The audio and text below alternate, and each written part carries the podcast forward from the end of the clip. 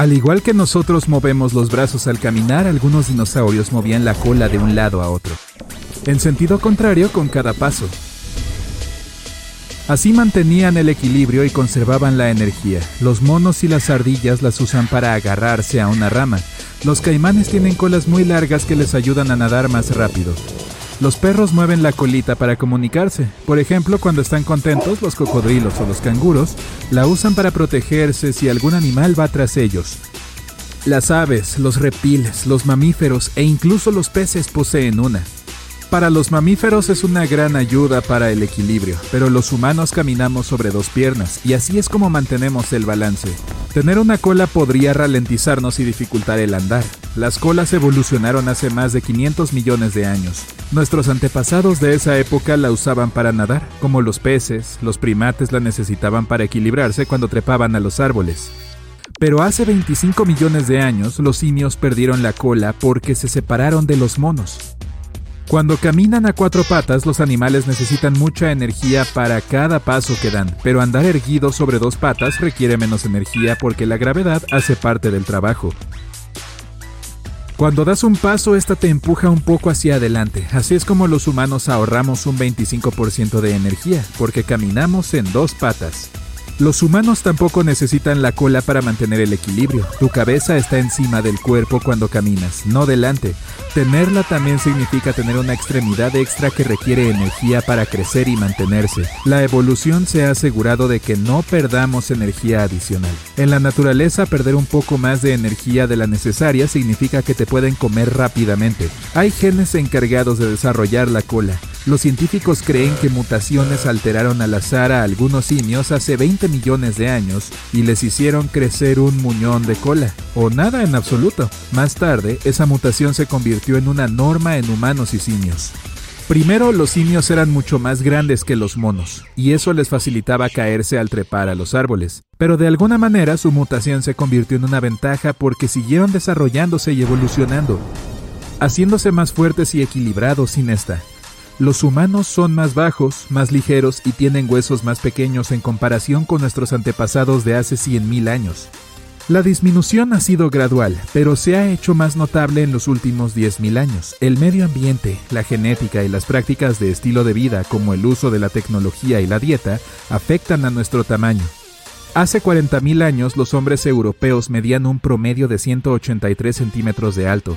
Eran cazadores y recolectores y vivían en condiciones duras y difíciles. Tenían un estilo de vida físicamente muy exigente por lo que necesitaban cuerpos más grandes para sobrevivir. Hace 10.000 años los hombres europeos medían 163 centímetros. Muchos científicos creen que se debe a los cambios climáticos y a la adaptación a la agricultura. Hoy en día los hombres europeos miden 175 centímetros. En los últimos 200 años se ha producido un aumento de la estatura debido a la mejora de la atención sanitaria y la dieta. Además, los humanos tienen mandíbulas y dientes más pequeños. Desde que empezamos a cocinar, los alimentos son más blandos y no necesitamos unos dientes y una mandíbula tan fuertes para masticarlos. A medida que envejecemos, nuestra cara se vuelve cada vez más asimétrica. Nuestros huesos no crecen después de la pubertad, pero el cartílago sí. Por eso la nariz y las orejas crecen y cambian con la edad. Algunas cosas que afectan a la cara no suceden en ambos lados. Si la piel empieza a caerse en el lado derecho de la cara, no significa que vaya a ocurrir lo mismo en el lado izquierdo. No puedes llorar en el espacio. Las lágrimas pueden formarse pero no pueden caer porque no hay gravedad y no pueden fluir. El agua que se acumula en el rabillo de los ojos se quedará ahí como una burbuja hasta que la lágrima sea tan grande que se mueva a otra parte de la cara o la elimines. Una gran parte del polvo que ves en tu casa son partículas de piel vieja. Perdemos de 30 a 40 mil de estas células cada minuto porque nuestra piel se regenera. La piel vieja genera mil millones de toneladas de polvo en la atmósfera. La piel es el órgano más grande que tenemos, supone el 15% de nuestro peso corporal total. Hay más organismos vivos en esta que personas en nuestro planeta. Es un pequeño ecosistema con más de 1,5 billones de bacterias. Si te pican más mosquitos que a tu amigo, puede haber un par de razones. Emitimos dióxido de carbono al exhalar y lo producimos más cuando nuestro cuerpo está más activo. Por ejemplo, durante un entrenamiento, los mosquitos pueden detectar los cambios de dióxido de carbono en su entorno y más CO2 significa que hay un huésped potencial cerca. Así que se moverán hacia ti. La piel de algunas personas también tiene un olor específico que los atrae más, y eso es una combinación de genética y bacterias en nuestra piel. Los mosquitos evitan a las personas cuya piel alberga muchos microbios diferentes. Se sentirán más atraídos por ti si vistes de negro. El zumbido que oyes en tus oídos cuando estos insectos están cerca es solo un efecto secundario del batir de sus alas. Cuando un mosquito te pica te perfora la piel y usa una parte especial de su cuerpo para extraer tu sangre. Mientras lo hace inyecta algo de saliva en tu piel. Tu cuerpo luego reacciona y el resultado es esa desagradable sensación y un bulto.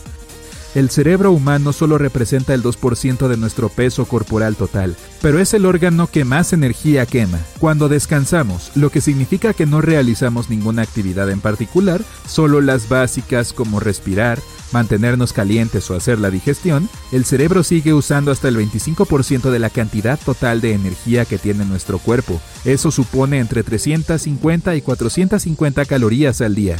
La mayor parte de esa energía se destina a permitir que las neuronas o células cerebrales se comuniquen entre sí. Lo hacen a través de unas estructuras llamadas sinapsis, y este proceso es uno de los que más energía consume en el cerebro. Pasarás un tercio de tu vida durmiendo y una buena parte de eso consistirá en soñar. La mayoría de las veces no recordamos ninguno de esos sueños cuando te despiertas. Incluso cuando lo hagas es muy probable que se desvanezcan en el aire un par de minutos después de despertarse. Los científicos tienen una teoría de por qué ocurre esto? Cuando nos dormimos, algunas partes de nuestro cerebro se desconectan, pero no todas al mismo tiempo. El hipocampo es una estructura del interior del cerebro cuyo trabajo principal es transferir la información de la memoria a corto plazo a la de largo plazo. Sí, se encarga de aprender cosas nuevas. El hipocampo es una de las últimas zonas en dormirse. Esto significa que también puede ser la última que se despierte. Entrenar dragones, hacer el examen de matemáticas para el que no habías estudiado, intentar correr mientras tus piernas no se mueven, puedes tener tus últimos sueños en la memoria a corto plazo, pero como el hipocampo no está del todo despierto, tu cerebro no conservará ninguno de ellos. Esto no significa que no esté activo en absoluto durante la noche.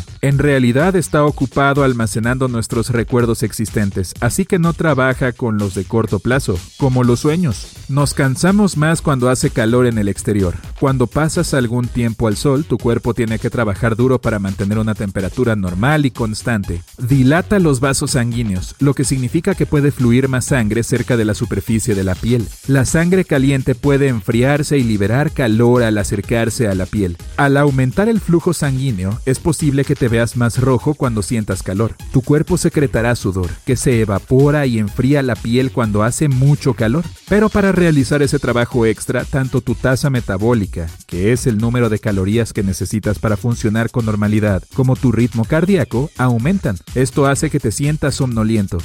Acércate a un espejo y exhala por la nariz. La superficie del espejo se empañará. Habrá dos marcas de vapor de agua, pero una es más grande que la otra porque la mayor parte del tiempo respiramos por una fosa nasal a la vez.